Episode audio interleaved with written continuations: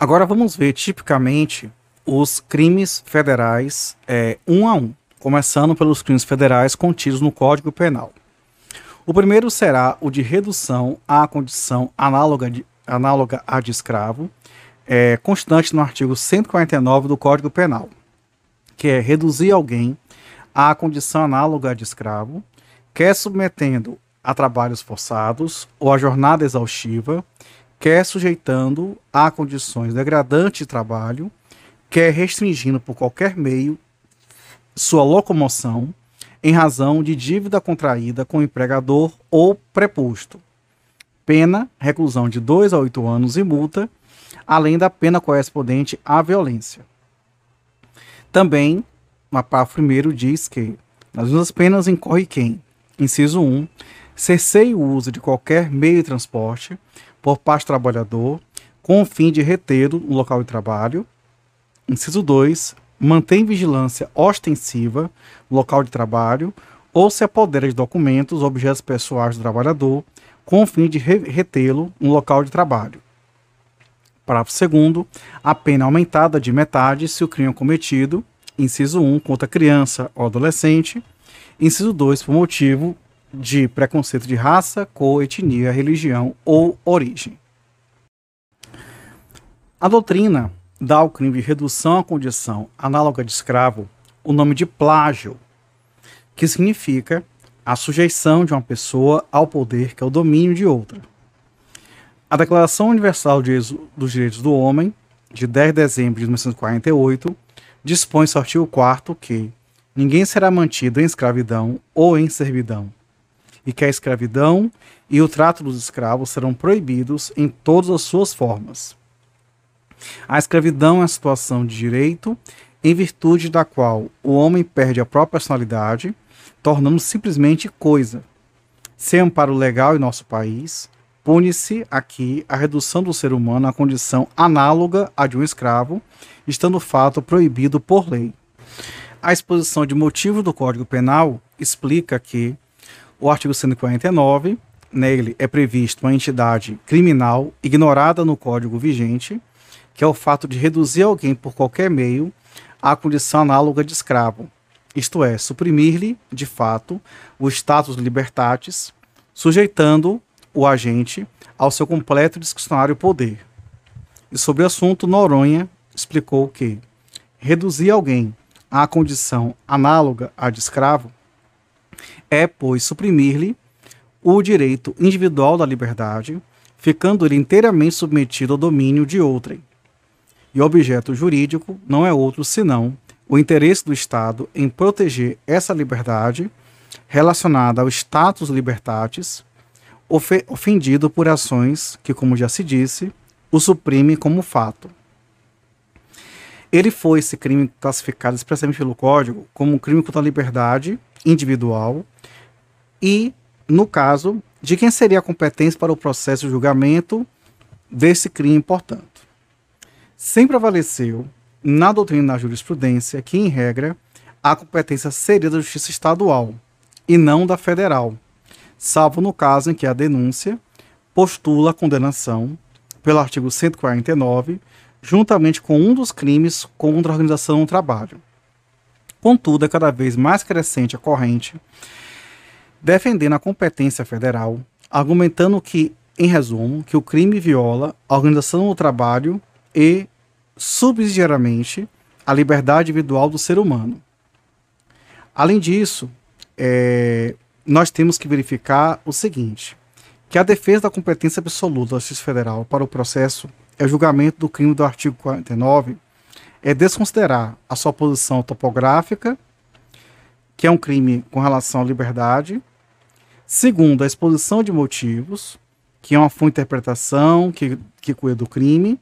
E terceiro, que mesmo que se entendesse quanto à organização do trabalho, é sabido competir o federal processar julgar essa espécie de crime somente quando tenha por objeto a organização geral do trabalho ou direitos dos trabalhadores considerados coletivamente. Então, a crítica aqui que eu acabei de falar com vocês é no sentido assim, de, é, de que, a priori, esse crime ser julgado pela justiça estadual, ele, por uma questão topológica e pelas razões que eu botei aqui, ele ser um crime contra a liberdade pessoal e por isso seria da estadual. Entretanto, essa tendência vem mudando pelo STF, com recursos extraordinário 3, é, 398.041 do Pará, que considerou o STF por maioria que quaisquer condutas que possam ser tidas como violadoras, não somente do sistema de órgãos e instituições com atribuições para proteger os direitos e deveres dos trabalhadores, mas também os próprios trabalhadores, atingindo-os em esferas que lhes são mais caras, em que a Constituição lhes confere proteção máxima, são enquadráveis na categoria dos crimes de condição do trabalho, se praticados no contexto de relações de trabalho.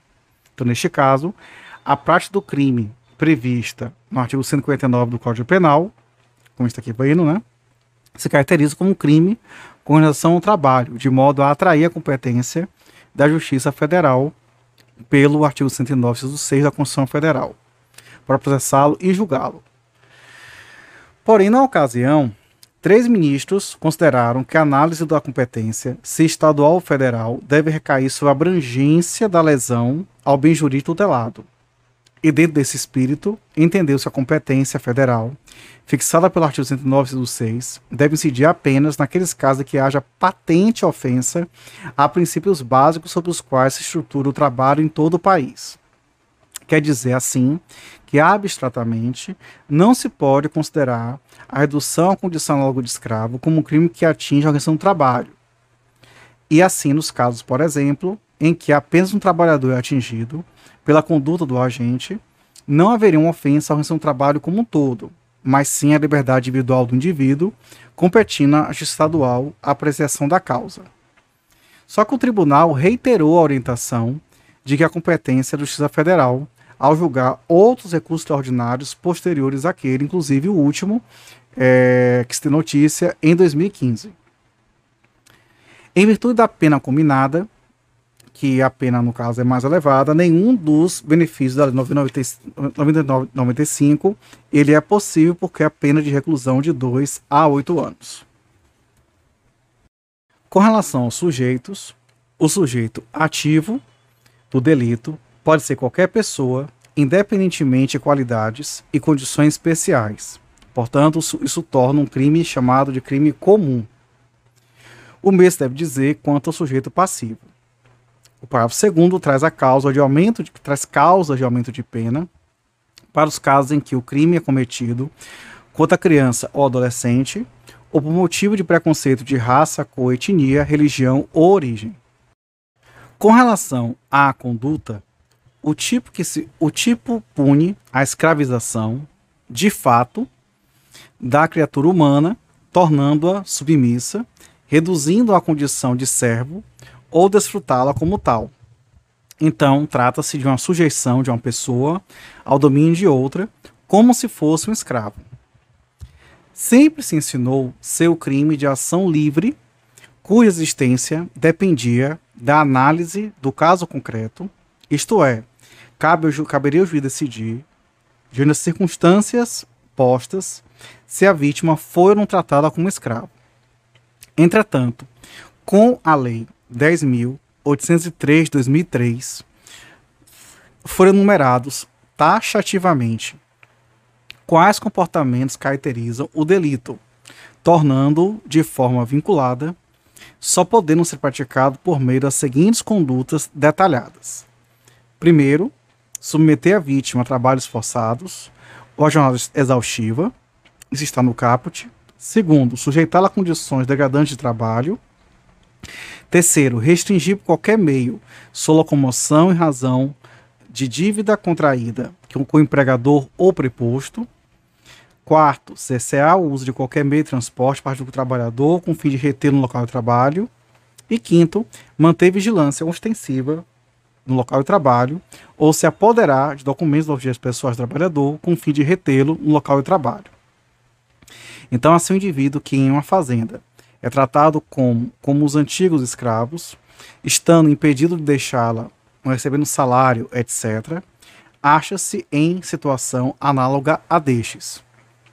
Caso o meio lançado para submissão do sujeito passivo seja o sequestro, ficará este crime, que é o, é, que é o crime do sequestro, absorvido pelo artigo 149 que a gente está aqui comentando. Praticando o agente mais de uma das condutas, em face da mesma vítima, haverá um único crime. Princípio da alternatividade, ou seja, aquelas cinco condutas que a gente acabou de ver, né? Servindo as várias ações criminosas, no entanto, para a dosagem, dosagem da pena, de acordo com o artigo 59 do Código Penal. Para a configuração do delito, não se faz necessária a prática de maus tratos ou sofrimento ao sujeito passivo. E como já analisado no anterior, que foi que é o sequestro cárcere privado do artigo 148 do Código Penal, a liberdade humana é bem disponível. Peraí, calma aí, calma. Disponível de modo geral, você se dispõe. Contudo, mas sob o ponto de vista dos direitos humanos, eu não, eu não posso concordar com isso daqui. É um bem disponível. Contudo, no caso presente, salienta a doutrina que a liberdade da vítima é inalienável, comovida pelo grau de submissão domínio a que fica sujeito o trabalhador aqui, entre aspas, é claro, de nada representando seu consentimento. Luiz Regis Prado, ele explica que o consentimento do ofendido é irrelevante.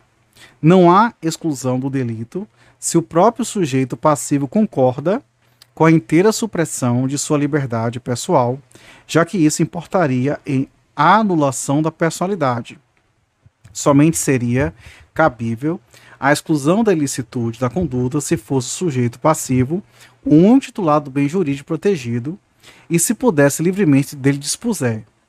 Isso não ocorre com delito em exame, já que o direito não confere preferência à liberdade de atuação da vontade ante o desvalor da ação e do resultado da lesão do bem jurídico.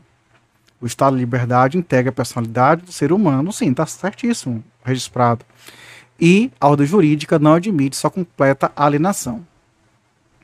Não se considera, no entanto, né, aqui já terminou a citação dele, voltando aqui para o nosso, é, nosso material, não se considera, no entanto, que a questão relativa ao consentimento passa a ser objeto de discussão diante da sistemática produzida a partir do 149A, 59A, que tipificando o crime de tráfico de pessoas para tem todas as situações, submetê-los a, a, trabalho em condições análogas de escravo ou a qualquer tipo de servidão, pressupõe o dissentimento da pessoa traficada, pois exige que a conduta seja cometida mediante grave ameaça, violência, coação, fraude ou abuso.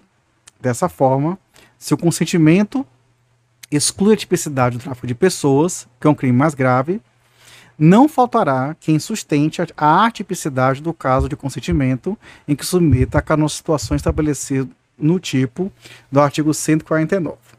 Eu vou aqui fazer aqui um comentário meu, tá? Na verdade, aqui é, é, é, há, uma situação entre uma pessoa que aceita uma condição inicialmente, não sabendo o que está acontecendo, e depois a sua autonomia ela é retirada e, sobretudo, você percebe uma condição em que a pessoa ela permanece nesse estado de sujeição.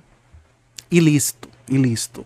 Então, por conta disso, eu vou discordar aqui dessa questão de que a liberdade pressupõe, etc. Eu acho que o máximo que pode acontecer e que me ocorre isso é justamente relativamente a talvez algum tipo de é, situação de jogos, situação, por exemplo, de, é, questões contratuais envolvendo é, aspectos íntimos, aspectos de televisão, e mesmo assim sempre envolve os direitos de personalidade, direitos humanos e fundamentais. Então, aqui segue o meu comentário. Com relação à voluntariedade, o crime é exclusivamente doloso, consistente na vontade consciente de realizar a figura delituosa, que é de reduzir alguém ao estado previsto na lei, suprimindo a vontade de fato da vítima. O parágrafo 1, inciso 1 e 2, traz expressão com o fim de reter um local de trabalho, que configura um elemento subjetivo do tipo, com o fim de a pessoa ter intenção de retê-lo. Já o parágrafo 2, inciso 2, traz outro elemento subjetivo, quando determina aumento de pena por motivo preconceito de raça, cor, etnia, religião ou origem. É um crime que não tem forma culposa, Agora, recrutar trabalhadores mediante fraude, como por exemplo, promessa enganosa de altos salários, com fim de levá-los ao território estrangeiro, caracteriza o delito do artigo 206 do Código Penal. Já o crime de aliciar, seduzir trabalhadores com fim de levá-los de uma localidade para outra, no território nacional, já se enquadra o artigo 207. Nos dois casos, a vontade do agente não é tornar o empregado seu servo, mas sim de recrutar trabalhadores visando é, emigração ou migração. Aqui uma comparação com os tipos é, mais próximos. Com relação à consumação e à tentativa, o crime se consuma quando o indivíduo ele é colocado nessa redução à condição análoga de escravo por meio da prática de alguma das condutas previstas.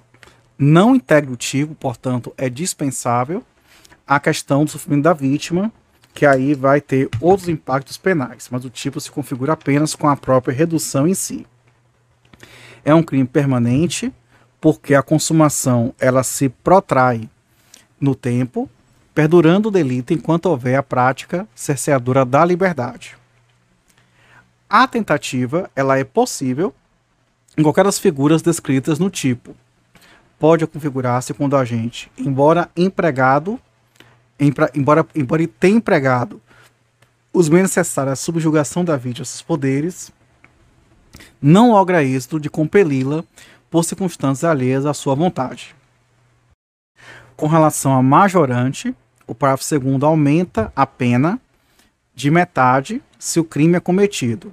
Primeiro, contra criança ou adolescente, isto é, a pessoa de até 18 anos incompletos. Segundo, por motivo de preconceito de raça, cor, etnia, religião ou origem. Aqui eu vou fazer um comentário porque, quando falo, por exemplo, de raça, aí eu tenho que verificar, por exemplo, se a, se a homotransfobia ela também estaria aqui enquadrada. Então, é, tem havido uma tendência de, recentemente, se considerou como injúria racial também a injúria homotransfóbica, inclusive com todos os efeitos envolvidos, e aqui é, é um questionamento que tem que ser refletido. Já falando aqui da ação penal também, é um crime de ação penal pública incondicionada, não dependendo de qualquer pedido ou autorização da vítima, o ser penante legal, pelo seu caráter público também. Então, com isso a gente fica por aqui e voltamos depois com outro crime de competência federal. É, até mais. Tchau, tchau.